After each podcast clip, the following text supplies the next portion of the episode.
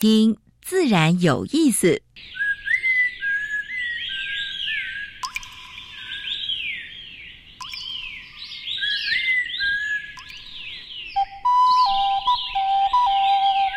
大自然是最能启发人心、最迷人的教室。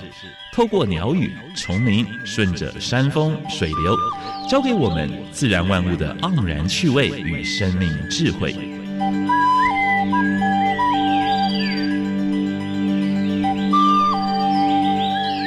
走过来，走过来，仔细听，仔细听，自然有意思。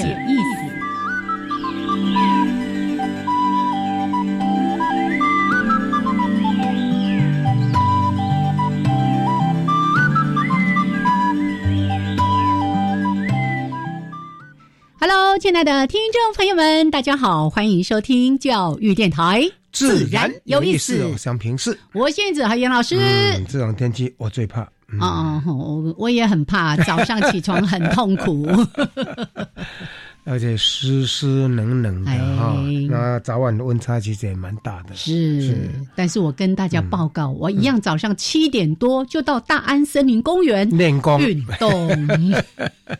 一定要把这个习惯养起来。嗯，好，我就是没有这个习惯，就是说今天鼻水一直流。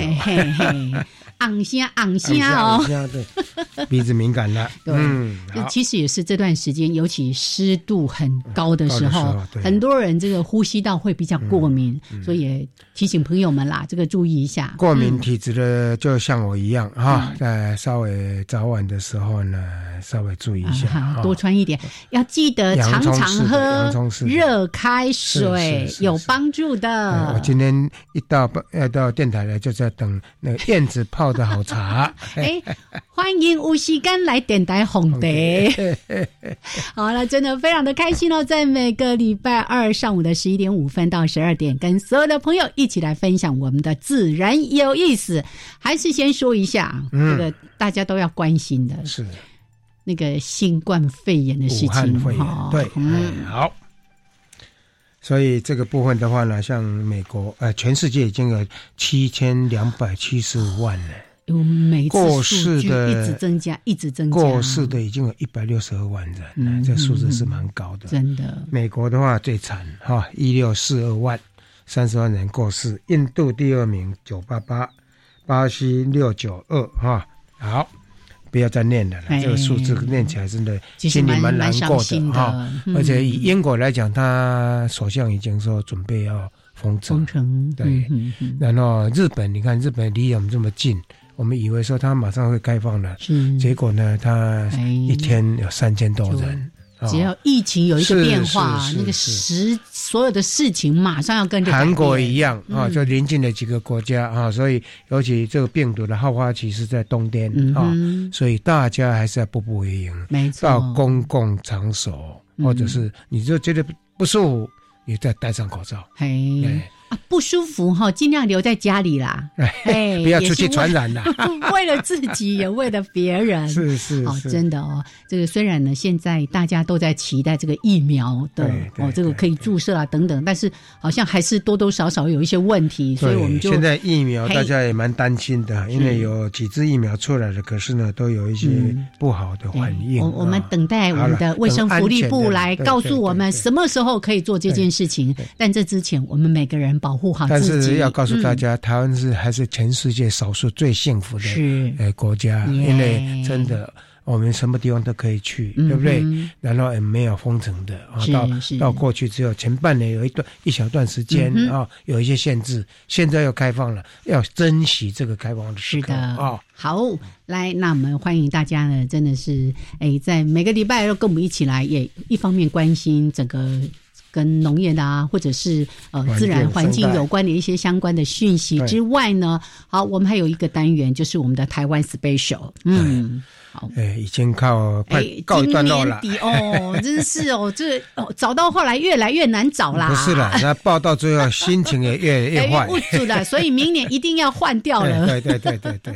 OK，好，那另外呢，最重要是我们在主题时间，今天带大家去一个地方，非常棒的地方。而且也不要门票的。哦，那个环境已经营造好了，营造好几年了。是的，是的。那现在委托呃徐柳绿化基基金会在经营的。是的，好。今天我们找他的技术组的组长，嗯，陈坤灿陈先生，没错，很有名的。嘿嘿哎，这个跟什么园艺啦、景观啊，有什么问题找他就对了。对对对对对。待会儿呢，我们再请坤灿跟大家好好的来介绍台北。典藏植物园，对，可不是我们隔壁的植物园哦。对对对，两个重点其实还蛮不一样的。对对对，来，这个重点内容呢，待会儿再来说。先加入第一个小单元，哎，自然大小事，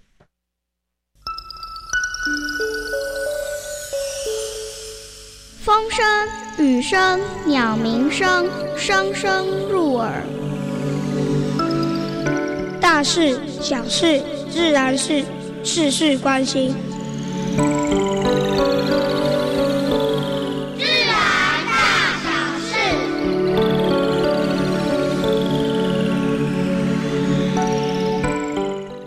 新冠肺炎啊，或者是武汉肺炎，不是只有人身上，在动物身上也有。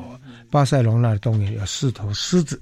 新冠就哎，这个之前也发生过啊，在老虎身上也有，对不对？猫科美国最近那个三只雪豹也感染了，所以现在确定有六种动物，就是老虎、狮子、雪豹，嗯，还有呢水貂、猫犬，嗯，哦，所以这个真的是要还是要注意了哈。那当当然是人传染给这些动物的，所以像水貂的话，在欧洲就扑杀了一千多万只了啊。好。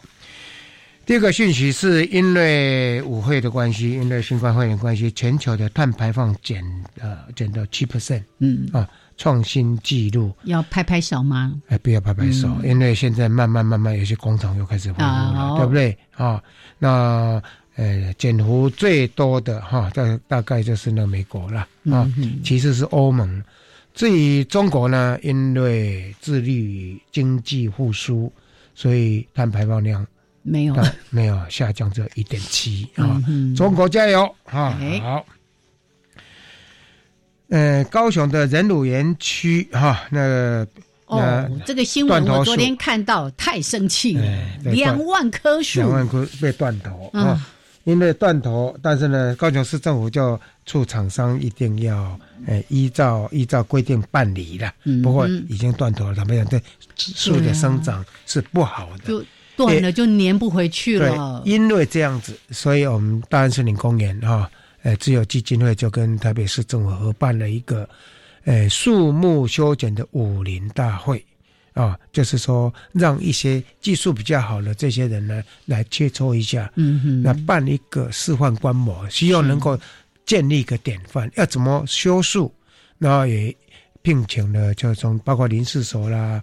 包括数艺界的蛮多的专家，大概九个评审来做评审。没错，非常正面的。我最近有一个体会，就是真正正确的修树是有修看起来像没有修过，规章呵呵。是，但是你看得出来，仔细看，它的确是修过的。而且它的树势会比较平衡，也不会因为台风来的时候呢会倒一边啊什么之类的。通风啦，通风、采光啊等等的一些问题。嗯，所以这个部分的话呢，诶，有机会到大安森林散步的时候呢，稍微观摩一下啊。好。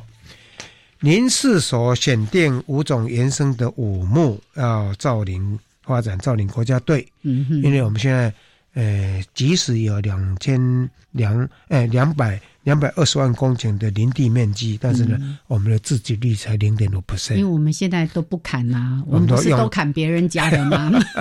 所以这不应该，因为国际的保育团体也在跟我们抗议说，我们自给率要达到十三到十五。是啊，是，但是呢。我们要力拼，呃，这几年呢能够有五 percent。嗯，那呃，针对哪哪五种木头呢？种很久的相思树哦，相思树。对不对？还有榉木、香山、台湾山，还有台湾萧楠啊，所以为林氏所加油，也为林路局加加油。是。不过这件事情一定要做好计划，因为否则很多人还是会担心，这一砍下去会不会对我们的水土保持啦，或者是绿地啦等等产生不好的影响？是是，计划好让大家可以放心。对，嗯，还有小花蔓泽兰已经进入花期的末期，开始结种了，好多那个花真是。但是呢，呃，最近除螨的话是不适合的，为什么呢？它已经开始在结种了，一动到的话，花粉呐，你就帮它散布，对，你就 帮那个种子就到处都散布了啊。所以这部分也提醒大家一下啊。最后一直跟大家分享的讯息是，关渡平原出现野鸟嗯毒杀事件，是是啊。这是有民众跟台北鸟会嗯。诶提出反映，里面还有凤头苍蝇，对，还有很多还有很多的麻雀，很多的鸽子啊，对，所以大概可能台北市政府要提醒，要要注意一下了啊，要注意一下了啊。好，这是今天的自然大小事。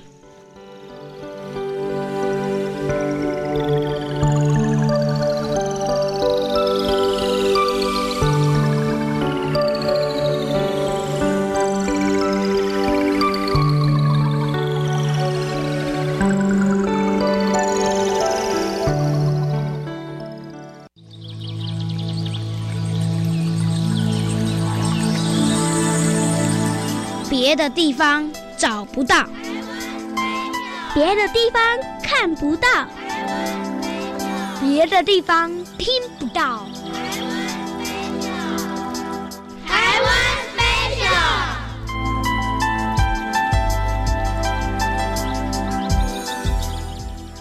好，现在时间是上午的十一点十六分，欢迎朋友们继续加入教育电台。自然有意思哦，沈平是。我燕子，燕子今天谈 special 已经到末期了，要介绍什么呢？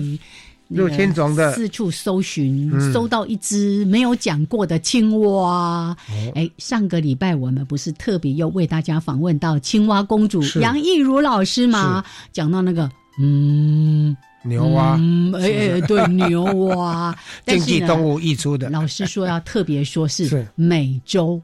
对不对？是美洲的牛蛙，还有非洲牛蛙更大一只。那亚洲其实也有，然后对，那我们这只也不小哈。啊，这一只算是比较小型的，没有那么大啦。但是以蛙类来说，它还算是比较大的体型。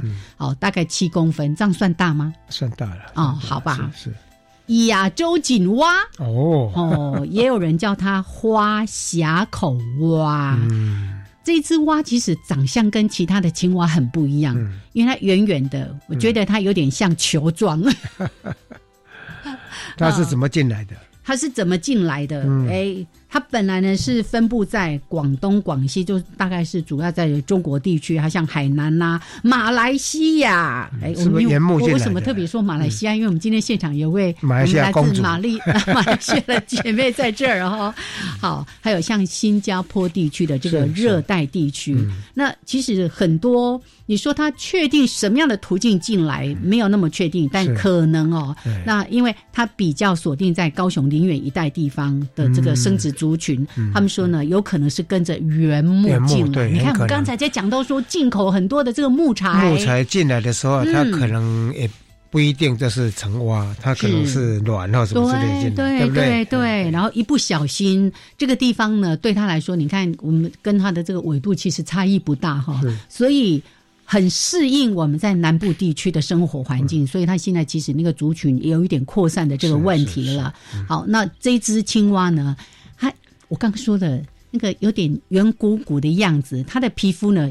也蛮厚的，有一点光泽。那当中间呢，还有一些圆形的颗粒。好，这些小细节我可能很难在节目里面一一跟大家来说。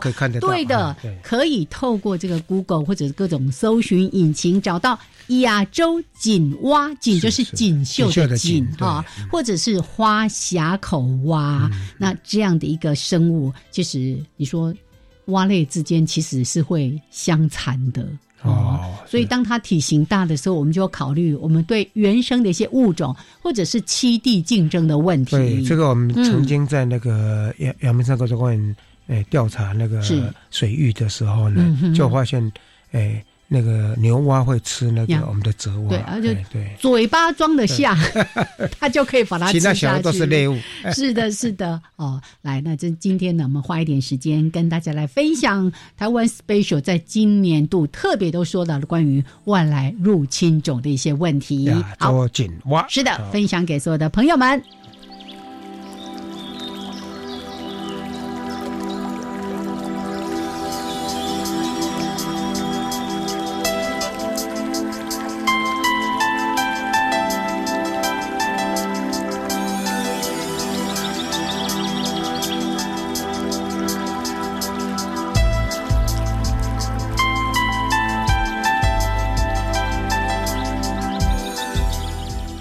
好，现在时间是上午的十一点二十分，欢迎朋友们继续加入教育电台，自然有意思哦，什么平视？哎，来，杨老师今天真是充满了磁性啊！这个敏感啊，鼻水一直流，很不舒服。好，没关系。运动。现在我们要访问的啊，跟他们对话的是徐柳环境绿化基金会的技术组的组长是陈坤灿陈先生，欢迎一下来。Hello，Hello。哎，杨老师、燕子，还有各位听众朋友，大家好。哎。其实大家对坤灿的声音应该不会太陌生，对，因为他偶尔就会信受邀到我们另外一个节目，是。哪一个？哦，好像是我们的季节，对不对？呃，季节的节目，还有跟陈老师讲这个美学，是。是是是。好，美学就不用在我们节目里面讲了，我们讲自然，但自然里面其实充满了美学的，没错。好，那今天呢要去的地方也是非常美的地方。台北典藏植物园，也就是过去花博的里面一个馆，某一个园区了哈。但是你一定要先说一下，台北典藏植物园跟我们隔壁的台北植物园到底差在哪里？当然啦，位置不一样，的确常常有人跑错。呃，是哎。那植物园在南海路嘛？那我们台北典藏植物园在滨江街，嗯，林安太古厝的对面。哎，哎，你这样子定位的话，会比较容易找到。是，那主管单位也不一样了哈。那个台北典藏植物园是台北市政府。好，公园路灯工程管理处辖管的一个地方。是，哎，啊它是从这个我们二零一零年台北花博，嗯嗯，好，在那边就盖了这个绿建筑，本身就是绿建筑得奖的哈，嗯，然后呢，哎，里面的展示物就是在花博结束之后就一直留下来，那市政府就规划就是说，哎，只有花博展期结束的可惜嘛，都已经种下去，设施也都设计好，设备都好了，嗯，所以就一直延续的管理，然后开放。重点就是不用钱，完全不用门票。对对对对，是我有好几年去参加那个元旦健走哦，希望基金会办的。他现在选址都那个路线都是走从花博，然后穿过，然后到那个大直桥了等等的，每一次都会穿过之前的那个花博的展场。我觉得这样的设计其实是很好。以前常常是啊，办完就叫做一次性使用，其实非常浪费哦。那把它保留下来，继续营运，还可以提供给我们的民众一个很好的休憩空间。嗯，对，尤其它本身的绿建筑哈，它屋顶是完全是种种植草坪、种植植栽，所以有隔热的一个效能在。是，那它的建筑本身导风，把风导进去，是啊，利用就是风压、负压，经过水墙把空气降温。嗯，哦，还有一些。用用地冷式的设施等等，反正就是把一些绿建筑还有雨水回收啊这些设施都完全在建筑物里面，所以里面的植栽就是活得特别的好，因为没有刮风下雨哈，虽然是所以是有在一个，所以它都是一个室内的环境，一个温室型的一个植物园哈。那现在是号称哈，就因为台湾有一些室内植物园嘛哈，那经过大概统计起来的话，它是在单位面积展出植物种类最多的地方，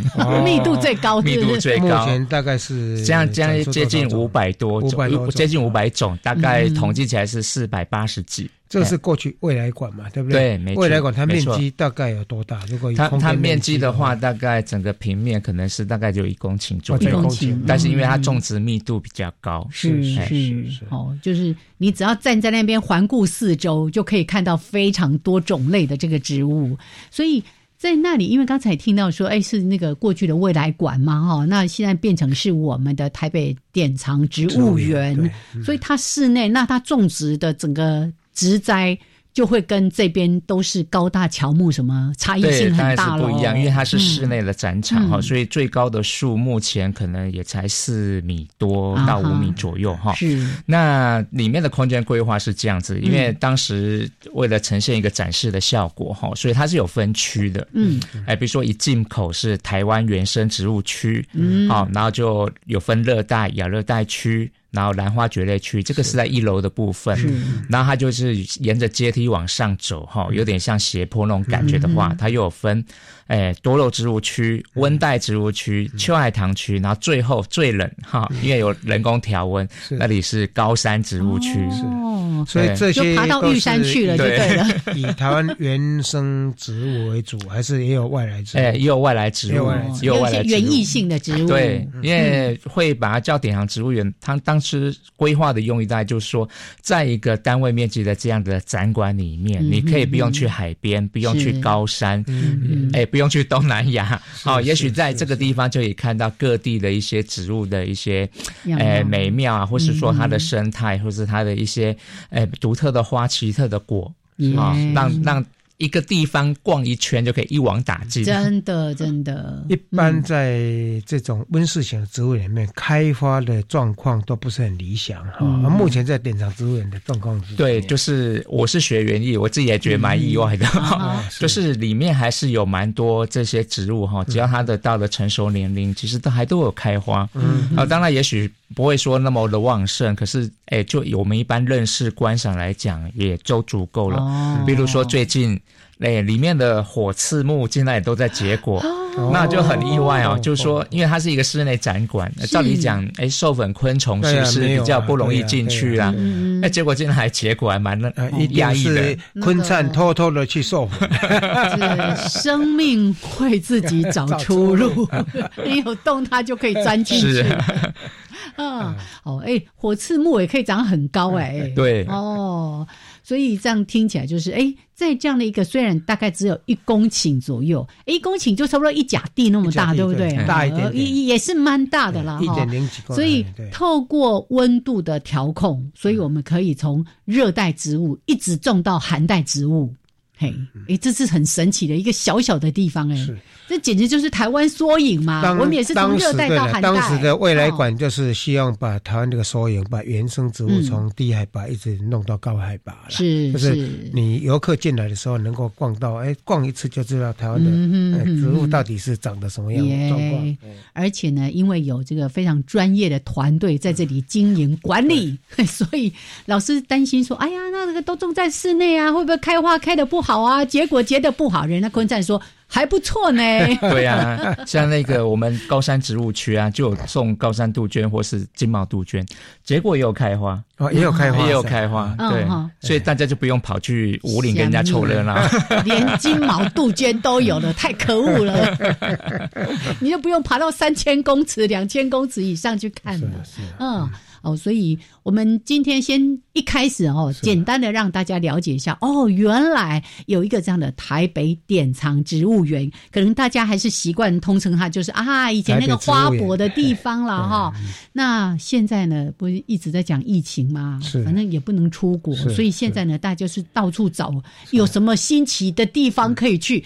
这个地方一定很多人还没有来过，而且你慢慢爬，对不对？爬到三四楼，对不对？三四楼高，对 对，就等于你已经去到三千公尺。以上的高山，各种植物都可以看得到了。好，来，那我们这个段落先聊到这边，稍微休息一下，一小段音乐，还有两分钟的插播之后，再回到我们的主题。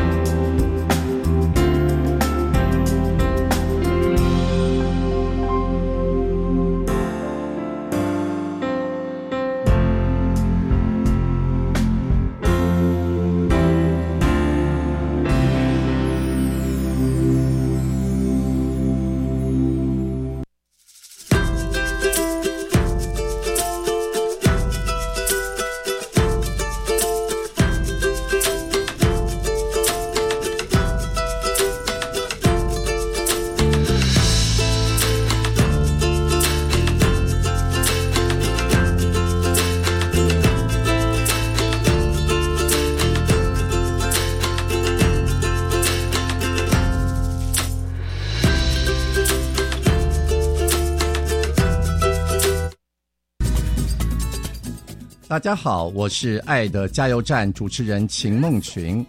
你要减肥吗？你要燃烧脂肪吗？我们将在十二月二十一日星期一中午十二点到一点，在教育电台生动全世界粉丝团直播，邀请曾心怡花花老师一起示范制作生酮饮食的日常料理，记得要加入我们哦。我希望学校职业辅导活动能做得更完善，对同学更有帮助。职涯辅导资讯平台有介绍各个职场面向，内容好丰富哦。大专校院推动职涯辅导补助计划，提供多元学习体验活动，拓展青年未来职涯进路。相关资讯请上青年职涯辅导资讯平台。以上广告由教育部提供。亲爱的民众，即日起，行政院主计总处将办理家庭收支调查，派员到府上进行访问。访问项目包括家庭收入、支出、设备及住宅概况。调查结果仅作为整体统计分析，提供政府制定相关社会福利政策参考。您的个别资料我们会妥善保密，绝不外泄。谢谢您的配合。以上为行政院主计总处广告。加外加外，阿玛波拉，扎根格玛西卡斯达斯，迪加古拉布古列列。大家好，我是来自台东的胡代明，这里是教育电台。那罗哇那咿呀那呀哦哎呀，那是你呀鲁玛的呀恩哦，朋友们就爱教育电台。好，现在时间是上午的十一点三十二分，欢迎朋友们继续加入教育电台，自然有意思。我是平视，我是燕子。我们现在所访问的是徐柳环境绿化基金会的技术组的组长陈坤灿陈先生，非常厉害的 园艺专家。好，那坤灿呢，今天特别要带着大家去啊，嗯，在贝克都屿七头很久，这个找来找去到处都是人，这里应该。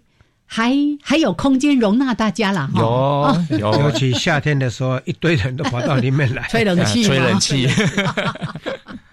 那现在天气冷啊，没有冷气的诱因，但是有很多植物可以看。那刚好圣诞节了，我们有办一个小活动，是哎，就是从从。即日起，就今天就开始了哈，一直到十七号。只要你人来台北典藏植物园，那我们要准备打卡板跟跟一些特定植物的这个牌子。那你只要拿着这个牌子，找到那个植物，然后自拍自拍，然后上我们典藏植物园的 FB 上传，然后 take 一个好朋友按赞，就送你一个桌历。哎，不错哎，是。公园处做的吗？公园处的桌历，它的桌历每年都对。那那个桌历的植物就是台北典藏植物园拍的植物哦。而且这里有点寻宝游戏的感觉，对不对？你拿到那个可能是一个框框还是什么，还要去找到那个植物。对，没错，不是拿起来就拍就对了，这样才好玩啊！还要 take 一个朋友，take 我，take 我，take 我。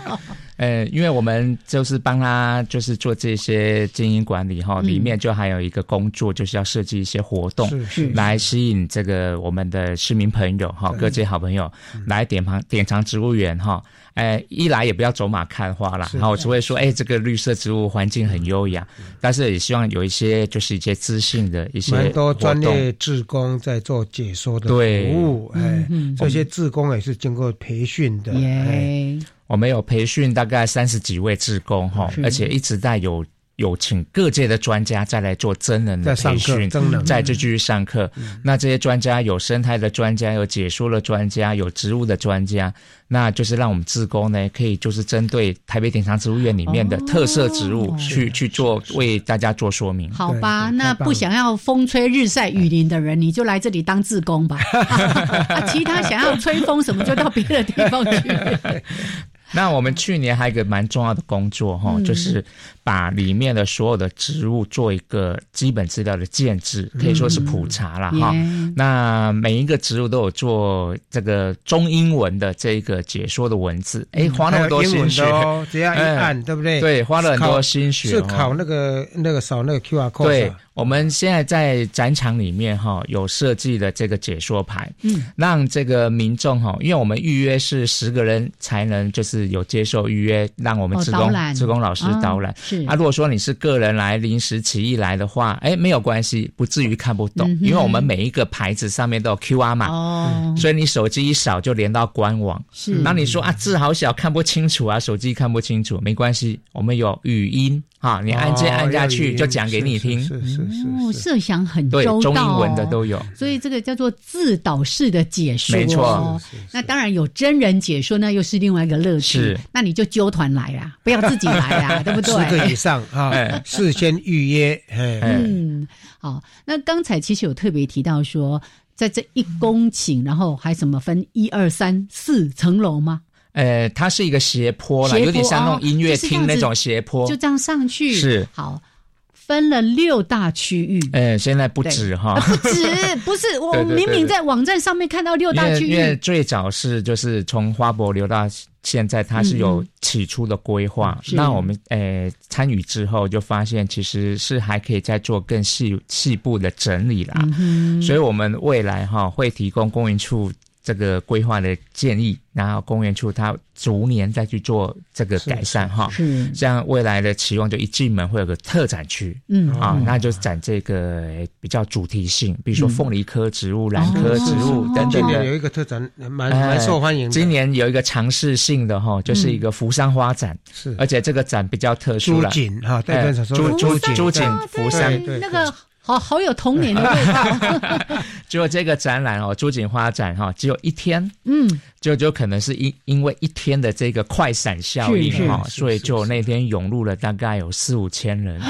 哎，从花博到现在，花博到现在，哎，可能是人人进来最多的一次。对，那办的相当成功，所以未来哈也会朝向这个方向哈，哎，邀请。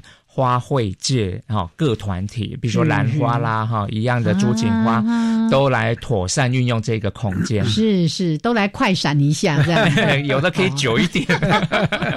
像好像你们最近也有一个展即将要结束的，哎，那个什么菊菊展吗？啊，那个是另外的空间。菊展在士林官邸。士林官邸。对，每年那个基金会都会岛内的一个一个空间啊，能不能介绍？哎，顺便介绍一下。好啊，好。呃，因为士林官邸菊展。哎，延展了一个礼拜，所以到这个礼拜天截止。嗯，那基金会每年都协助配合公园处办这个菊花展，已经十九年了。嗯，那每年都也负责一个展示的空间，那基金会是完全自费哈，对，来来配合展出。那个馆是什么馆？哎，我我们那个馆叫做哎那个新兰亭。那比较特殊的是哈，我们这个馆哈，大概这三年来都是请。高职生跟大学生是园艺花卉相关的学生，而且得得过奖的，对，都是这个这个得奖的 这个培训的国手哈，然后让这些年轻的哎孩子们哈发挥所长。哦，对，英雄出少年，你到那个地方去看，那个是很有创意的一个。他们来策展跟布展吗？对。对对，策展开始，对，大概就昆灿就带着他们，然后一直在讨论说，今年主题是啊，你哪能？怎样就这啦？我懂人，我我在现场。哎，就是这些孩子哦，真的发挥创意啦。那个我们一开始大概只掌握大方向，后来发现他们其实脑筋动得比我们快又新，那就大概就放手给他们。去发挥啦，是。让他们自己安排人力啊，谁做哪一区，谁谁做另外一区，然后买花材，然后把它设计完成，完成一个完整的展览，很不简单。印象中最小的才高中一年级，哎，真的哎，啊，这些的话呢，都已经受过训练，有的是在这个国内的比赛都得奖的，对啊，然后他们真的哎，从一年级到最大的也才大二。哦，那一个比一个年轻，是。是，所以你看啊，这个很多人说什么草莓族，他们现在早就已经不是草莓族了，每个人可以独当一面。就刚刚说的，本来还担心那个什么，要不要帮他们拟定方向。发现人家方向很干很清楚，好，所以这个是在士林官邸。士林官邸，那士林官邸其实也是每年都有办很多场的各种，有时候是玫瑰哦，你去那边怎么有这么多玫瑰？讲到玫瑰哈，我们这个台北典藏植物园的所在区域叫做新生公园，是。那新生公园相当大哈，它就刚好在我们松山机场的航道下面，是那。它的旁边哈，临近的最棒的资源就是台北玫瑰园。对对对，一个玫瑰园。对，那台北玫瑰园今年三月，因为它扩大区域，所以今年三月也会扩大办理台北玫瑰展。哦，可以来吧。明年，明年，明年。来典藏植物园，顺便去看台北玫瑰园，还有看一看林安泰古厝，对不对？哦，连安泰，所以它的那个观光资源是串联在一起的。所以你那个假日，西老夫又带小朋友都不怕没有地方去。老哎，年长可以看年长林安泰古厝，好啊，年轻人看玫瑰，看典藏，然后。呃，未来还会继续在园区里面拓展工农式游具等等这些设施，所以是可以玩上一整天的地方。是是是，而且它离那个河滨的步道也很近哦。那个还有一个台，还有个美术馆呢。哦，那个那个一串就串过去的。我们今天是要讲台北一日游吗？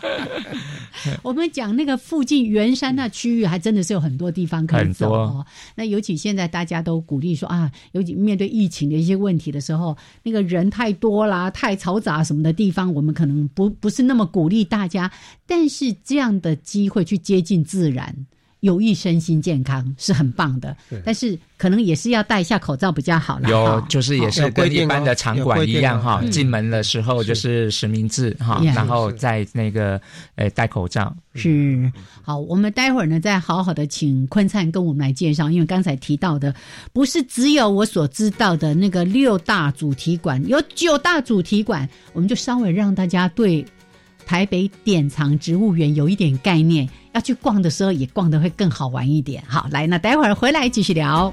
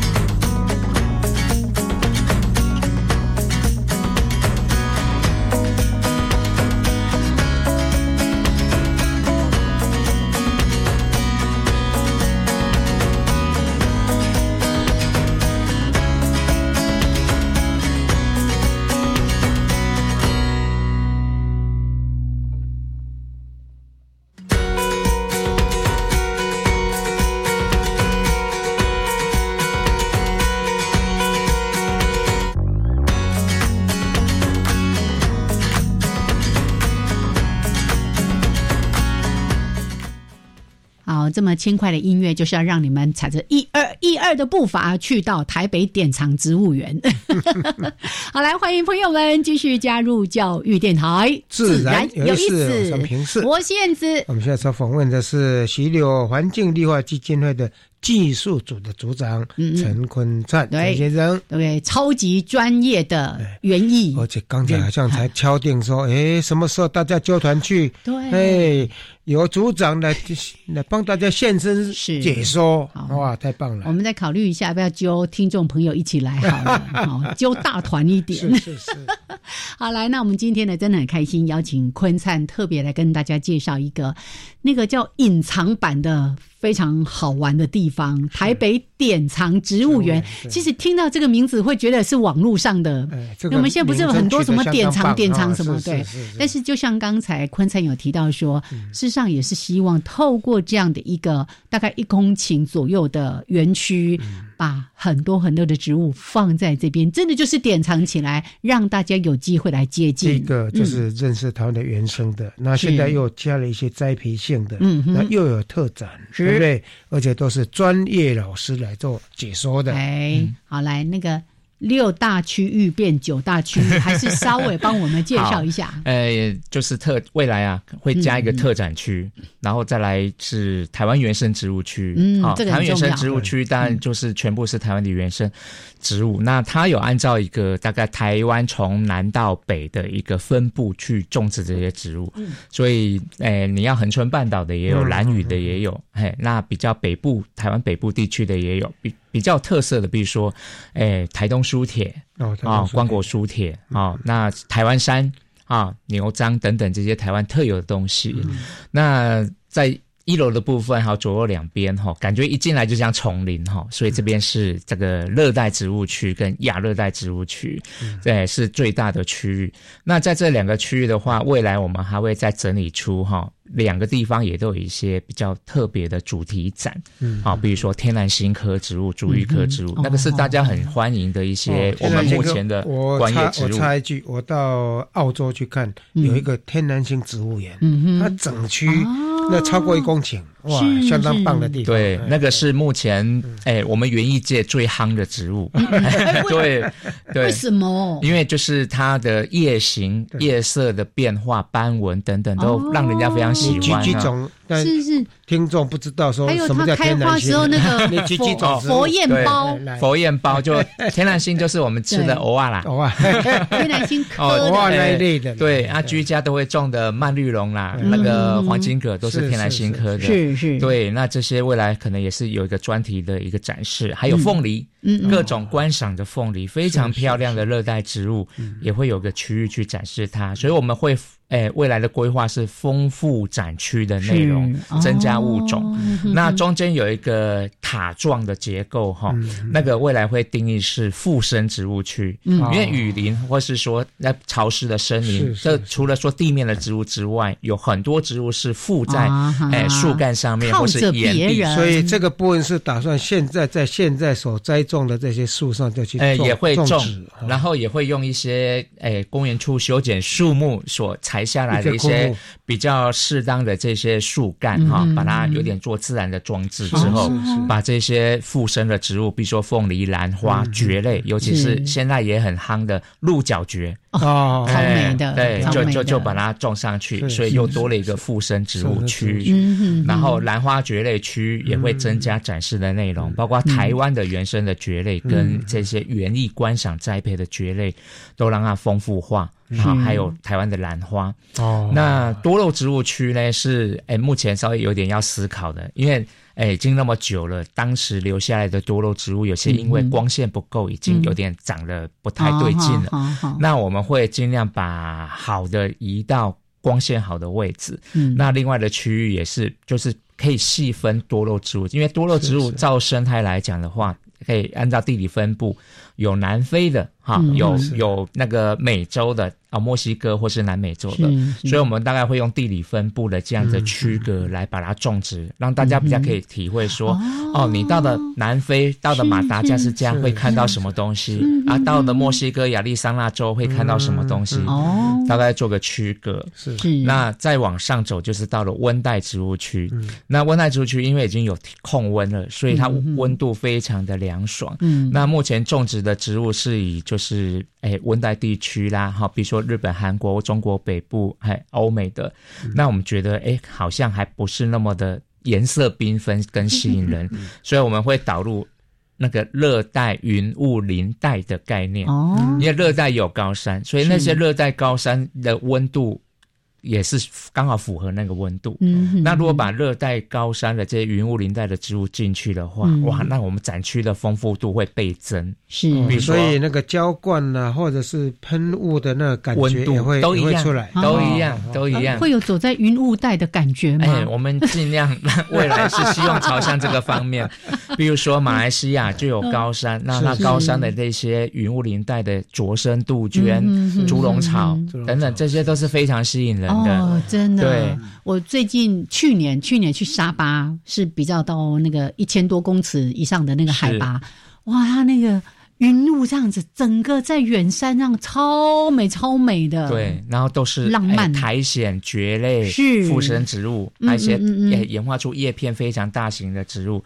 我想这个是在其他的植物园很难看到的。那我们朝向这样子去努力。哦，的确。对，然后再来，哎。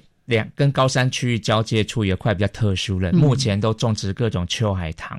那这是一个很 special 的地方，因为是当时诶中研院已故的这个彭敬义老师，哎，他所曾经在那边办过特展，然后他特展完之后就有些留下来。那我觉得哎，这个很棒的东西留下来，那我们一样把物种再增加，就变成一个秋海棠的展区。是，而且里面的温度可以让秋海棠长得非常漂亮。那最后就高山植物区，那高山植物区现在大概稍微比较薄弱一点，就是因为里面的物种哈彼此竞争，那就会有一些优势的长得比较大。在室内他们也竞争，也会有 竞争，像那个柏类的哈，那个玉山圆柏啊、赤柏，就眼柏长得很旺盛。等一下，等一下，你你说里面还有玉山圆柏？有，那我得要爬山爬到三千五、三千四才看得到的植物。对，玉山小柏。可恶，可恶！所以可以去回味啊，会把它整理哈，因为整理之后就是让这些比较些地背的小型的这些高山植物有地方可以长，植物有蛮多的开花的，是。很多菊科的都很漂亮，对不对？对，所以这个部分看未来的部分会会再加强了哈。那当然，这些区域在未来我们会想办法，比如说跟一些相关的单位做交流，比如说台北植物园呐，或是林试所啦，哈，或是台大农场等等交流，或是说民间再去征集这些物种，交换，哎，交换，对，让里面的那个展出的东西呢，哎，从。从天上看到地面，哎，都有各种不一样的生态哈，植物的生态出呈现出来。是是，所以听起来是蛮棒的一个地方。我现在开始后悔，我没有先去看这个台北典藏植物园。最近实在是这个假日都满档哦，否则我之前在跟坤灿约的时候就说，哎，我应该先去走一趟。那个亲身感受，就像刚刚提到说，哇，从热带，然后一路各种的这个温度的调控到寒带，我听到玉山圆柏，眼睛都这样睁得大大的。可是我觉得这样子在经营上、管理上面，应该是挑战蛮大的吧？是没错，所以这个我们是负责规划跟教育训练哈，在那个哎环境教育。嗯，那另外一个团队是负责这个。就是硬软硬体，还有这个植物的维护，是。那大家都尽心尽力了哈。那就是希望就是未来的话，哎，如果说哎公园处我们主管机关，嗯，哎可以就是哎大家都朝向这个目标去推动的话，我想这个未来的愿景，我想不只是台北典藏植物园，恐怕是全台湾，嗯，全台湾都都很喜欢的一个植物的宝库。嗯，当时会种这个未来馆，就是希望外国游客进来，能够在很短的时间。认识台湾的从低海拔到高海拔这些植物，代表性的植物了。嗯嗯，现在在溪流环境绿化基金会的协助经营之下，那多样性更高啊。所以，呃，最主要是有一个。呃，很关键的人物了哈，就是在我们现场。这花博到现在应该有十年了吗？哈，二零一零年的时候，哇，这十年来这样持续的经营真的是不容易。对，所以里面的植物就是，哎，有的很优势的就长得比较高了哈，长得比较旺盛，所以就是未来会再进行整理。嗯，对我一个很好奇哈，在这么十年的过程中，有没有一些植物？因为不适应，或者是已被淘淘汰掉。哎，消长一定会有。像当时一入口有一棵很大的榕树，哈，那棵树当时定名叫生命树，因为它是从一个古宅，哈，然后那个古宅要迁建，哈，就就拆掉，然后那树可惜了，所以就把它拿来我们展览馆，哈，就是种植。那不幸那棵树就是几年前得了核根病。哦。啊，得了核根病，然后还好，它的这个种植的范围是独立的，所以没有传染的疑虑啦哈。但是在前年把它移走了，本来是就是生命总是有老有衰，有有最后的终点，所以到最后那个，哎，枯树也还在那边为大家说明。可是因为腐朽了，有安全的疑虑了哈。对，所以的确是，对，还是植物要经过消毒啊，有全部都挖光了，所以那里未来就是会变成一个主题展区、特展区。对，是是。好，这个听。我们昆灿这样的叙述，大家有没有开始准备要蓄势待发了？对，今天是礼拜二，对不对？是，嗯，这个其实我真的是很希望说，大家不要通通选在礼拜六、礼拜天啊，礼拜一休馆，对不对？礼拜一休馆。那平常日可以的话，就尽量在平常，其实也是分散游客，尤其是退休人员，或者是说自己家里有小小朋友的啊，家庭主妇，就利用非假日的时候。对，哎，去参加参观，那特别讲一下，我们里面是无障碍空间，哎，所以那个推轮椅、推小朋友娃娃车，畅行无阻。哦，是是好，在刚才说的这么多的植物，刚刚不是说有五百多种吗？哎，接近五百，好，接近五百，有没有哪几种大家去逛的时候非看不可的？你如果错过，觉得太可惜。我们的明星植物之一哈，台湾青荚叶。台湾青夹叶，来，我赶快查一下。那个那个特色在哪里哈？大概台湾唯一一个哈。哎，开花结果在叶子上面的植物哦，很特殊的，很特殊。哎，它的演化就是它的花梗跟叶脉融合在一起，所以就感觉啊莫名其妙从叶子上面开出很小的花，然后结一粒黑色的果实。所以在馆里面也可以有在在馆里面开花结果非常顺利。大家会不会过去以为那是落花，很想把它拨开？好，那个大概是我们的一个主角啦哈。还有，然后然后还有一个哎可。可能在两三个礼拜就开花了，那个马醉木哦，马醉木很有名，超漂亮。那个很多人慕名而来，为了它去拍照，因为在里面的开花期比在户外还要久。是哦，那个花会整串完美无缺，像个小风铃这样子挂了一堆。没错，对，哎，然后再来就是我们的这个平面的部分哈。像夏季夏天的话，有这个桂叶黄梅。桂叶黄梅在英文名字比较好玩呐，Mickey Mouse Tree，啊，米老鼠树，因为它开完开花黄色，然后结果是黑色的。那如果说角度刚好排列对的话，真的很像米老鼠的 耳朵跟鼻子，大耳朵这样子。对，这个也吸引很多人去看。好，那再来，我们里面有一棵这个，诶，叫做昼夜雨扇，是巴拿马草科的植物，那非常特殊，因为它的花，诶，刚开出来有那个须须的附属物哈，网络上。拍了照之后，网络疯传啊，把它叫做什么泡面花。啊，泡面，QQ 的丢了，对，因为很像什么泡面那个出来那个卷卷的讲的这几种是都是它原生吗？对外，诶，马追木是原生啊，桂叶黄梅是外来，然后那个，诶。那个昼夜雨伞也是外来原产南美美洲的植物，昼夜是那个昼叶子皱皱的啊，那个雨扇羽毛扇。经过基金会的协助之后呢，就是会引进一一些一些比较特殊的这些植物让大家欣赏。对，就是园艺上购买得到，但是可以让大家诶探寻植物之奇 之美。哎，很好。好，所以刚才呢，先稍微点名了几个，哈，点名了几个大家去到台北典藏植物园非看不可的植物。刚刚说什么？什么什么青夹叶的？台湾青夹叶。台湾青夹叶。那最近在开的是什么样的花？现在在开的花，哈，现在哎，就是马醉木马上要开了。嗯，对，马醉木马上。然后像我们有一个叫杜鹃红山茶，那个长得很奇怪，那个明明看起来像杜鹃，可是它是茶花。哦，杜鹃红他是忘记他自己是谁了吗？